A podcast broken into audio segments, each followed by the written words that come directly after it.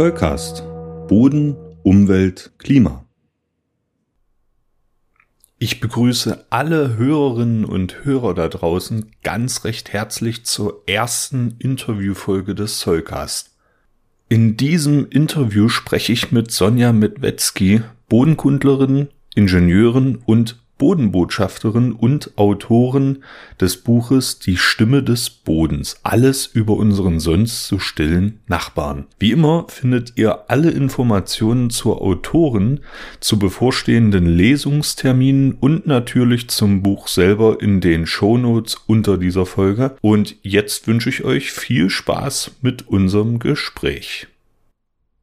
Hallo, liebe Hörenden. Ich habe die große Freude natürlich auch diesmal wieder nicht alleine im digitalen Zollcast-Studio zu sein.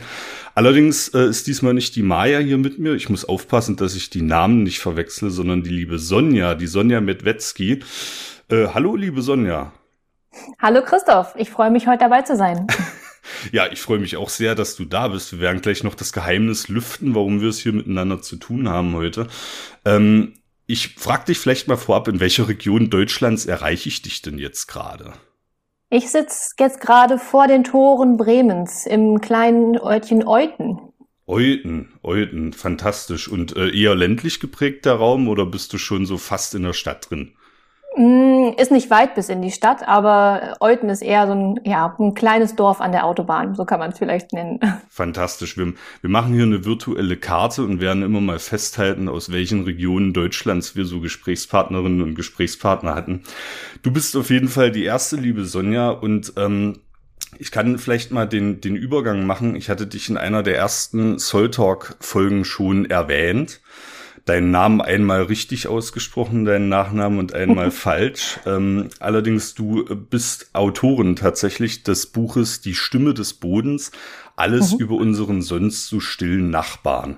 Und über dieses Buch werden wir natürlich im Rahmen dieses Interviews noch sprechen. Ähm, allerdings möchte ich gerne einleiten äh, mit drei Begriffen, die dich hoffentlich äh, einigermaßen gut beschreiben. Wir haben das im Vorgespräch jetzt schon ein bisschen umrissen.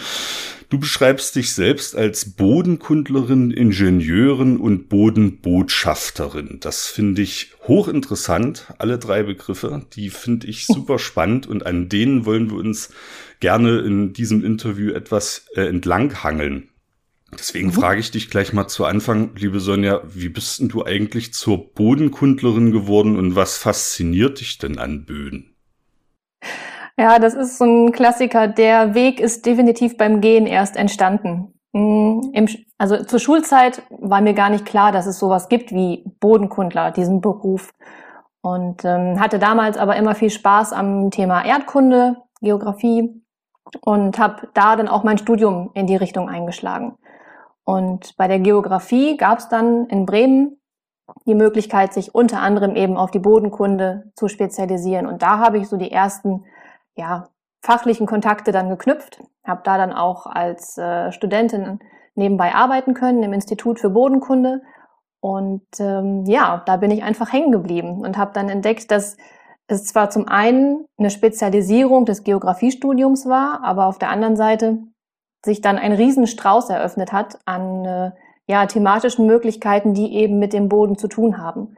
Und da wollte ich mehr wissen und habe anschließend ja den Master noch draufgesetzt, dann in Osnabrück, den Masterstudiengang. Das ist äh, sehr faszinierend. In die Bodenkunde führen äh, studientechnisch unglaublich viele Wege rein. Mhm. Ähm, ich würde so ein bisschen sagen, der Klassiker ist tatsächlich über, über die Geografie, aber gerade auch aus den Geowissenschaften oder ich bin zum Beispiel in einem Studiengang gewesen, Management natürlicher Ressourcen hieß das mhm. dann. Es führen äh, viele, viele Wege rein und es führen auch wirklich viele Wege raus. Deswegen, ähm, was machst du jetzt eigentlich mit deinem Abschluss? Was, wo hat's dich denn hin verschlagen? Ich habe nach dem Studium kurz noch an der Hochschule weitergearbeitet, um mein, meine, mein Masterthema noch ein bisschen äh, fortzuführen. Und anschließend bin ich im Ingenieurbüro gelandet. Das ähm, ist auch so ein, so ein Klassiker, glaube ich, für viele, die da aus dem Bereich kommen. Gerade Thema Boden und Altlasten wird immer präsenter und da hatte ich die Möglichkeit dann in einem, ja eigentlich ist es ein Bremer Büro, die hatten aber einen Standort auch in Osnabrück, das Büro Umtech Und äh, ja, da bin ich nach wie vor, also seit über elf Jahren eben begegnet mir das Thema Boden dort vor allem auf Baustellen. Also wir haben viel, also rund ums Thema Erdbau, also Altlassensanierung, Grundwassersanierung und ein großer Schwerpunkt, in dem ich jetzt auch seit vielen Jahren tätig bin, die Deponieplanung.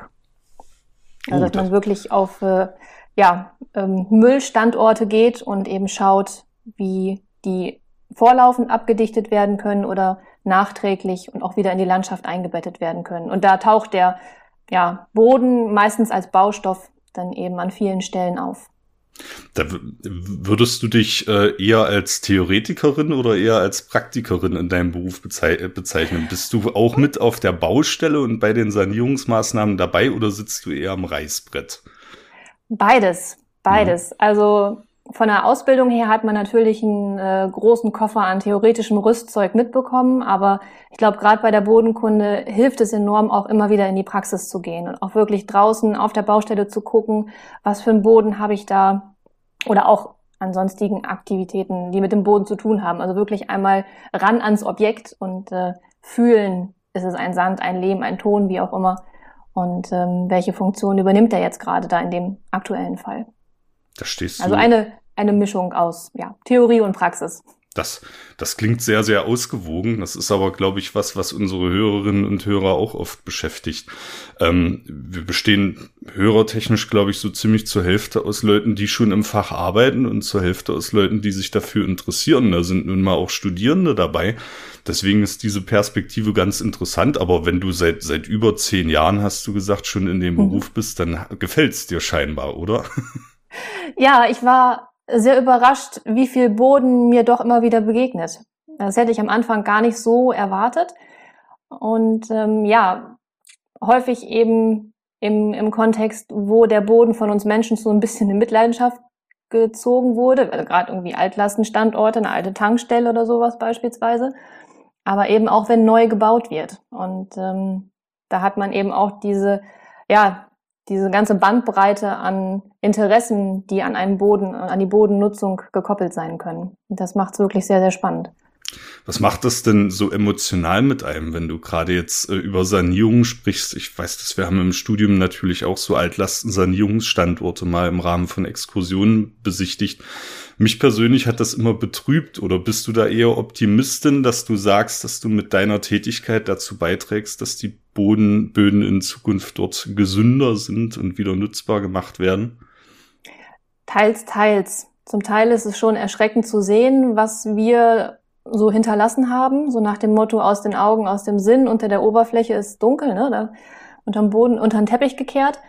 Auf der anderen Seite hat man natürlich auch mittlerweile viele technische Möglichkeiten, um wieder, ja, die vielleicht ein oder andere falsche Entscheidung aus der Vergangenheit wieder gut zu machen.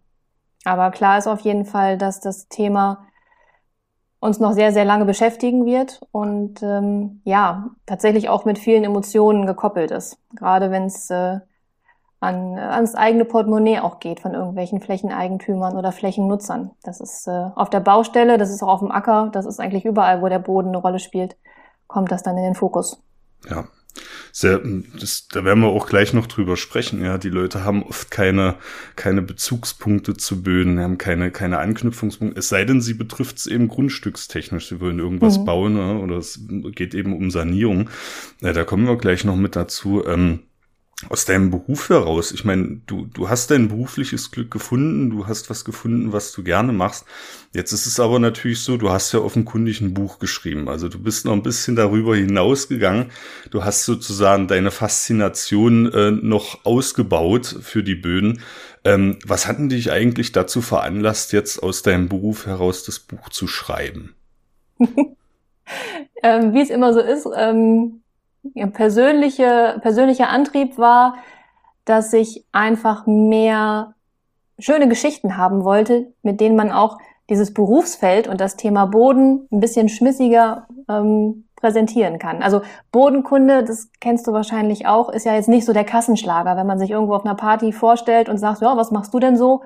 Ja, ich äh, habe Bodenkunde studiert, dann ist meistens das Gespräch relativ schnell vorbei. Man kriegt vielleicht noch ein Aha, ja. Wusste ich gar nicht, dass man das studieren kann. Genau so. Was, oder ein, was macht man denn so? Ja. Aber ja, ähm, ist jetzt nicht so das Thema, was wirklich groß im Fokus steht.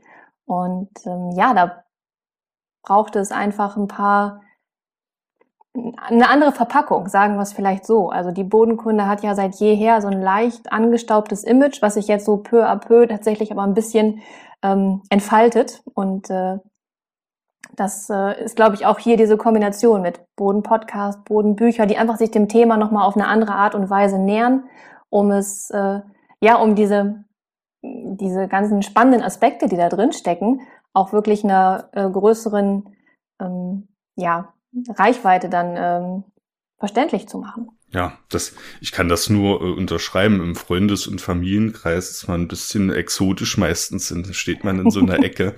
Viele können sich auch nichts darunter vorstellen, ja, was, was die, was die Bodenkunde, die Bodenwissenschaft so leisten. Oft geht's in, die, in den physikalischen Bereich, ja, schon so Bauplanung, Bauleitplanung, da mhm. gehen schon viele gedanklich hin, aber das eben auch chemische, ökologische Aspekte hat.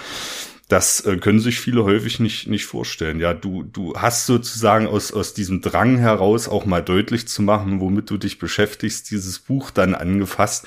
Allerdings ähm, stelle ich mir vor, das ist natürlich auch mit vielen Hürden äh, behaftet. Was muss man denn eigentlich machen oder welche Hürden muss man denn überwinden, um jetzt ein Buch zu schreiben? Ist das einfach oder wie bist du da vorgegangen? Also im Prinzip war es relativ einfach. Ich habe einfach angefangen zu schreiben. Der Gedanke, sowas zu machen, der war im Masterstudium schon mal da. Ist aber dann ein Gedanke geblieben und mit dem Einstieg ins Berufsleben auch erstmal wieder ein bisschen äh, verschüttet gewesen. Aber da eben auch häufig, auch gerade im, im beruflichen Kontext, das Thema Boden zwar auftaucht, aber nicht dieses Verständnis, was Boden eigentlich ist, dass es ein lebendiger Kosmos ist, dass es nicht irgendein Material ist, was einfach nur von links nach rechts gebaggert wird. Ähm, das war tatsächlich auch dann dieser Anstoß, der mich einfach dann dazu gebracht hat, einfach, einfach anfangen zu schreiben.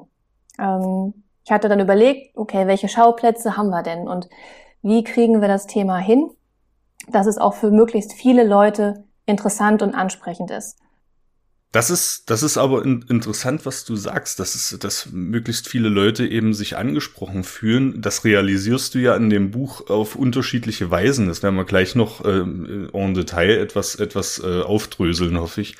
Ähm, aber wie lange hast denn du insgesamt dafür gebraucht, dir diese verschiedenen Anknüpfungspunkte zu überlegen? Ich sag nur eins, in deinem Buch geht's ja zum Beispiel um den Festivalboden, es geht um den mhm. Stadtboden, äh, es geht aber auch um den Waldboden. Also das sind ja verschiedene Anknüpfungspunkte, die die Leute finden können, wo sie sich eben auch reindenken können. Wie lange hat's gedauert, bis du all diese Anknüpfungspunkte zusammen hattest, gedanklich? Gar nicht so lange. Ähm, das war im Prinzip jetzt das Ergebnis aus Studium und die ersten Berufsjahre, wo ich eben auch selber an verschiedenen Bodenschauplätzen gewesen bin, die kennengelernt habe. Und damit hatte ich relativ schnell das Grundgerüst für den Buchinhalt zusammen, um wirklich auch zu zeigen, dass der Boden, ja, wenn man so will, jeden Tag an unserer Seite ist. Egal, wenn man draußen unterwegs ist, überall ist der Boden. Wir sehen ihn nur halt auf den ersten Blick meistens nicht. Ja, das ist ein, das ist eben ein großes Problem. Man müsste in die Tiefe gehen, man müsste mit den Leuten an ein Bodenprofil gehen. Erst dann entfaltet sich sowas äh, wirklich und deswegen finde ich das äh, sehr klug und sehr beeindruckend, wie du das gemacht hast. Du knüpfst an die Alltagserfahrungen der Leute an. Das ist ja immer das Entscheidende. Ähm, und da sind wir vielleicht auch bei einem, bei einem Thema, was äh, in der Wissenschaftskommunikation sehr, sehr umstritten ist allgemein es wird sich äh, zumindest nach meiner Wahrnehmung äh, in allen Disziplinen, in allen wissenschaftlichen Disziplinen sehr viel darum gestritten, wie sehr man eigentlich vereinfachen darf. Wie viel Vereinfachung ist denn zulässig? Äh, wie viel Vereinfachung ist vielleicht auch nötig? Ähm, Du schreibst zum Beispiel auch etwas von dem Bodenrezept, das gewissermaßen ist wie ein Kartoffelsalat. Da scheiden sich auch in Familien die Geister. Da würde jetzt mhm. manch einer vielleicht sagen, also das ist eine höchst unzulässige Vereinfachung. Ähm, wie stehst du zu diesem Thema? Ich habe dazu auch eine ganz eindeutige Meinung, aber ich würde dich vielleicht mal fragen, wie viel Vereinfachung ist denn möglich, um Leute wirklich in dieses Thema der Böden reinzuholen? Das ist eine der Fragen, die ich mir im Vorfeld auch gestellt habe es braucht, also das Boden, also das Buch hat den Fokus, das Thema Boden auf locker, leichte Art zu vermitteln. Und das gelingt nicht, wenn man den Leser gleich von Anfang an mit unheimlich viel Fachwissen ähm, überhäuft. Und deswegen setzt dieses Buch wirklich ganz am Anfang an, bei einem Kennenlernen. Und bei einem Kennenlernen steigt man ja auch nicht gleich mit den tiefsten Details seiner Psyche ein, sondern ähm, man findet erstmal allgemeine Anknüpfpunkte und spricht eben in Bildern und in Geschichten, die für alle auch irgendwie nachvollziehbar sind, dass man dann die Lesenden entsprechend abholt. Und das Bild mit dem Kartoffelsalat beispielsweise, das ist natürlich für einen ähm, hartgesottenen Bodenkundler, der jetzt da aus dem wissenschaftlichen Bereich kommt, ähm, vielleicht etwas ungewöhnlich, zeigt aber, glaube ich, ganz schön, was ein Boden eben auch ausmacht, dass es aus verschiedenen Zutaten sozusagen besteht und jede Region ähm, seine ganz eigenen Zutaten und äh, Rezepte auch geprägt hat. Und ähm, deswegen, das ist immer auch eine Frage der, der Zielgruppe, wen will ich damit ansprechen und was will ich auch dann damit vermitteln. Aber gerade bei der Wissenschaftskommunikation, wenn man wirklich die Themen aus der Wissenschaft herausholen möchte und in einen ja, populärwissenschaftlichen Kontext sozusagen stellen will, einfach um viele Menschen zu erreichen und auch diese wichtigen Themen in die große, ähm, in die breite Masse tragen zu können, da braucht es einfache Geschichten, wo sich die Leute wiederfinden und äh, die auch eben mit Alltagsbeispielen leicht nachvollziehbar sein können. Da bin ich ganz auf deiner Seite, das sehe ich auch genauso. Ähm, bin ich übrigens auch in der Podcast-Landschaft nicht alleine. Es gibt äh, Podcaster wie die Jungs von Methodisch Inkorrekt beispielsweise, die das natürlich auch propagieren. Das sind zwei Physiker, ich würde mich mal aus dem Fenster lehnen zu sagen, na gut, die Physik, das ist nochmal ein ganz neuer Kosmos, äh, der möglicherweise auch noch ganz andere äh, äh, Kommunikationsschwierigkeiten beinhaltet als die Bodenkunde. Ähm, aber die sagen auch, wir müssen vereinfachen, wir müssen die Leute ähm, reinholen in das Thema. Und du hast ja da in deinem Buch, jetzt, jetzt sind wir schon direkt im Buch drin, du hast ja da einen, einen wirklich einzigartigen Weg gewählt. Also wer jetzt denkt, ähm, dass es vielleicht zum Beispiel wie bei uns im Podcast ist, wir reden ja von außen über die Böden. Nein, äh, bei, in deinem Buch redet ja der Boden mit uns. Kannst du uns äh, noch mal was dazu erzählen, wie du auf diese Idee gekommen bist und was du damit äh, eigentlich bezweckst? Das ist sozusagen die Antwort auf die Frage, wie kriege ich das Thema am leichtesten und direktesten vermittelt. Und in meiner Masterarbeit damals, da ging es auch um das Thema bodenkundliche Öffentlichkeitsarbeit. Und da hatte ich so eine kleine Comicfigur entworfen, also ein, Boden, ein sprechendes Bodenprofil. Und das hat dann, war dann der Stein des Anstoßes, dass wirklich der Boden selber erzählt, aus seiner Perspektive. Also, dass wir wirklich den Boden persönlich kennenlernen können. Eben nicht über eine dritte Person, die über den Boden spricht, sondern der Boden kommt in dem Buch tatsächlich zum ersten Mal, glaube ich, ganz persönlich zu Wort, so nach dem Motto, Hallo Nachbar, hier bin ich übrigens. Wir sind schon lange Nachbarn und ähm, hier sind äh, die Geschichten aus unserer Nachbarschaft.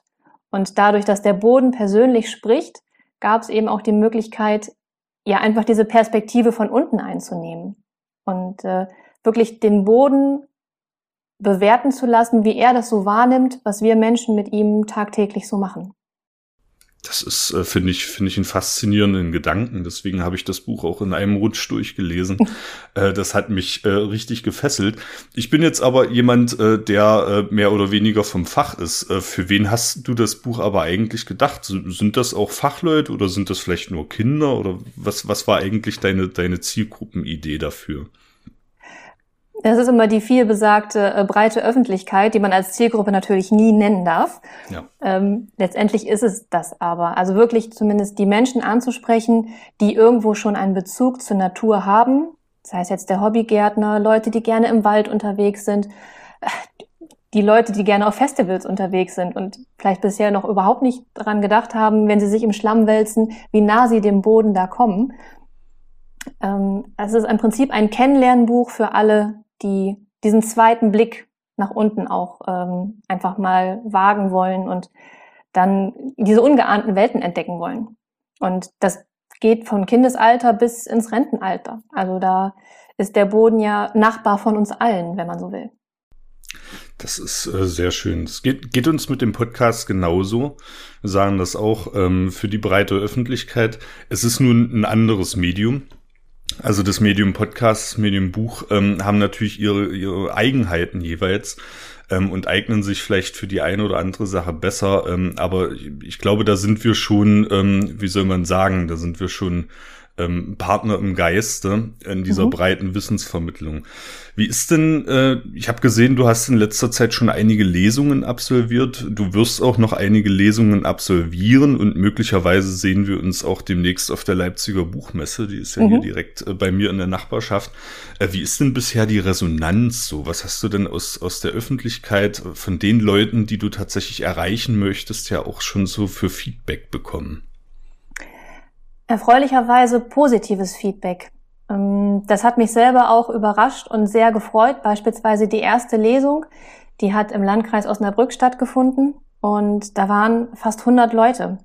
Das äh, hätte ich so erstmal gar nicht erwartet, dass zu diesem Thema dann doch ähm, relativ viele Menschen dabei sind, um sich ja einfach mal die Geschichten aus dem Untergrund anzuhören. Und da kam häufig auch ja der ein oder andere Aha-Moment dann dazu.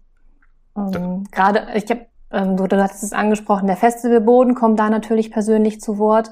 Dann auch ähm, ja der Boden und das Thema Maulwurfshaufen. Das sind auch so emotionale Themen, die ähm, den einen oder anderen dann auch persönlich betreffen. Und damit kann man die Leute, glaube ich, ganz gut abholen, indem man wirklich dann auch ähm, das geschriebene Wort einfach vertont, also so wie hier auch, also die Stimme des Bodens wirklich auch hörbar macht und dadurch den Menschen nochmal einen ganz anderen ja, Bezugspunkt oder auch Vermittlungsweg dann auch bietet für diese Themen. Ja, das, äh, das beeindruckt mich auch immer wieder, wenn ich das sehe. Ich glaube dir das aber sofort. Wir haben diesen Podcast hier mehr oder weniger ins, ins Blaue gestartet. Natürlich, das bedingt immer einige Vorbereitungen, die man macht, aber ich wusste äh, im Vorfeld gar nicht, wie wird denn der jetzt angenommen und wie viele Leute hören den. Wir sind jetzt bei mehreren hundert Hörerinnen und Hörern, äh, ungefähr tausend Downloads pro Woche. Das ist, das ist wirklich enorm, ja. Und ich bin begeistert, wie, also sowohl in der Fachwelt, äh, da können wir vielleicht auch gleich nochmal drüber sprechen, als eben auch bei interessierten Laien da, ähm, dieser Podcast oder allgemeinen Bodenthemen angenommen werden. Du hast ja in der, wir sind beide Mitglied der Deutschen Bodenkundlichen Gesellschaft und äh, wie ist denn die Resonanz so aus dem Fachkollegium? Hast du da vielleicht auch mal ein, eine grimmige Rückmeldung bekommen, so nach dem Motto, äh, so einfach darf man es aber jetzt nicht machen oder wie ist denn da die Resonanz? Gar nicht, nee, das war auch ein positives Feedback bisher und es knüpft ja auch an, an, an die Wissenschaft. Also das Thema Boden ist einfach ein wirklich ein eigener großer Kosmos, der alle Aspekte unseres Lebens betrifft und auch ganz viel noch ähm, ja viele offene Fragezeichen hat. Also in der Wissenschaft ist ja noch einiges zu tun und ähm, das ist dann steht ja auch nicht in Konkurrenz, sondern es hilft ja wirklich die Erkenntnisse, die man bisher in der bodenkundlichen Forschung gewonnen hat, einfach hinüberzubringen in, in die Anwendung, auch in das breitere Verständnis. Von daher ist es, glaube ich, auch eine gute Ergänzung und auch vielleicht für den ein oder anderen Forschenden, die haben ja auch ihr familiäres Umfeld, ihr Freundesumfeld, die vielleicht mit dem Bodenthema gar nicht so viel anfangen können. Die haben darüber dann auch die Möglichkeit, hier, das, das mache ich übrigens. Und so als, ja, als Einstiegsweg in die Thematik dann das ist äh, fas faszinierend. Äh, geht mir übrigens ganz ähnlich ich war äh, sehr verängstigt im Vorfeld, wenn man dann nun mal so durch die klassischen Bodenkunde-Vorlesungen geht. Das ist nun alles auch sehr streng geregelt. Da wird sehr auf Vokabular und auf, mhm. auf Akkuratheit geachtet eben. Ne? Und da denkt man auch, naja gut, mit meinem Podcast, äh, ich mache natürlich auch mal einen Fehler oder ich vereinfache vielleicht unzulässig. Aber das Feedback ist überwiegend gut. Das heißt, wir, wir lernen eigentlich aus unseren Aktivitäten, wir müssen Böden kommunizieren, wir müssen da Wissenschaftskommunikation betreiben. Aus deiner ganz persönlichen Sicht, du hast ja jetzt schon einiges für die Wissenschaftskommunikation getan. Wir holen äh, deswegen dich auch gerne hier in diesen Podcast rein und, und unterstützen das mit. Was ist denn aus deiner Sicht eigentlich noch nötig, damit die Leute in Zukunft, Stichwort Klimawandel, Stichwort äh, Bodenverschmutzung, Kontamination, damit die Leute in Zukunft noch einen stärkeren Bezug im Alltag zu Böden bekommen? Was kann man denn da gesellschaftlich vielleicht noch tun? Das Thema muss einfach noch mehr in die Öffentlichkeit wachsen. Und Anknüpfungspunkte gibt es ja genügend. Also mit dem, mit dem Podcast, mit den Lesungen erreicht man natürlich schon mal eine kleine Gruppe. Aber das, ja, die Bodenbildung ist langsam und das kann man auch im übertragenen Sinne ähm, leider so sehen. Von daher ist noch ein bisschen ähm, ja, Geschwindigkeit aufzunehmen. Aber mh, das Bodennetzwerk, was schon besteht und was ja auch weiter wächst, dass da auch ja große Akteure mit reinkommen, sei es beispielsweise große Lebensmittelketten. Denn das Thema Boden beginnt ja beim Frühstückstisch, bei uns allen. Also egal, ob jetzt äh, das Müsli, das Frühstücksbrötchen, mittags die Suppe oder abends das Feierabendbier, das hätten wir alles nicht, hätten wir keine gesunden Böden. Und um diesen, diese Verbindung, diese Verknüpfung auch in die Köpfe der Menschen zu kriegen, mh, mm, da kann man eigentlich nur da ansetzen, wo es einen ganz persönlich betrifft. Und dass man dann auch alle Medien, die man hat, im Prinzip nutzt, um das Thema Boden dort zu platzieren. Also sei es auf der Baustelle, in der Landwirtschaft, in der Stadtplanung, also auch der städtische Raum, wo man eigentlich vor Betonwüste manchmal glaubt, da gibt's keinen Boden. Auch dort spielt der Boden eine riesig große Rolle. Thema Hochwasserschutz, Klima in der Stadt. Du hast es angesprochen, Klimaschutz ist immer auch Bodenschutz. Also das ist komplett eng miteinander gekoppelt und dass man wirklich auch da immer in der Kommunikation bleibt, mit den Akteuren spricht und auch diese Vernetzung aufzeigt, wo Boden überall eine Rolle spielt. Ja, die, die, die Zeit der äh, statischen Informationstafeln im Wald, ja, die ist zwar noch nicht vorbei, aber es muss schon deutlich darüber hinausgehen, da bin ich ganz bei dir. Liebe Sonja, das, das sind äh, großartige Perspektiven auf den Boden, die sich in deinem Buch ergeben. Ähm, ich bin wirklich hoch begeistert und wir sind da, wie gesagt, äh, Verbündete in der Sache, die Böden durch unsere Medien jeweils den Leuten etwas näher zu bringen. Ich möchte vielleicht äh, schließen mit einem abschließenden Fazit zu diesem tollen Gespräch, das wir hier miteinander geführt haben. Äh, liebe Sonja, du hast dir in deinem Leben eine Faszination für Böden erarbeitet, die ich sehr gut nachvollziehen kann. Dir ist es aber auf beeindruckende Art und Weise gelungen, diese Faszination in deinem Berufsleben nicht nur beizubehalten, sondern sie sogar noch weiter auszubauen und sie sogar so weit auszubauen, dass du eben noch andere Leute damit erreichst und faszinieren kannst. Und das ist, wie ich ganz persönlich finde, eine herausragende Sache. Das ist etwas, was wir hier auch gerne würdigen wollen und deswegen habe ich dich sehr gerne hier in den Podcast eingeladen und habe mich sehr gefreut, dass du meine Gesprächspartnerin warst.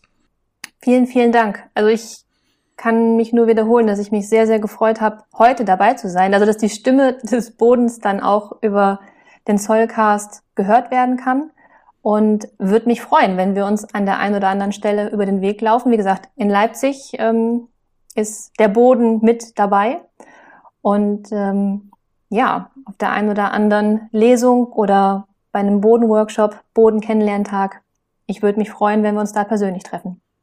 Der Sollcast ist für euch kostenlos und das soll auch so bleiben. Ihr könnt uns dabei helfen. Zum Beispiel durch eine kleine Überweisung auf das Geschäftskonto oder via PayPal. Wie das genau funktioniert, seht ihr auf solcast.de unter dem Punkt Unterstützen. Das Geld wird für die digitale Infrastruktur verwendet und darüber hinaus in Technik investiert. Vielen Dank für eure Unterstützung.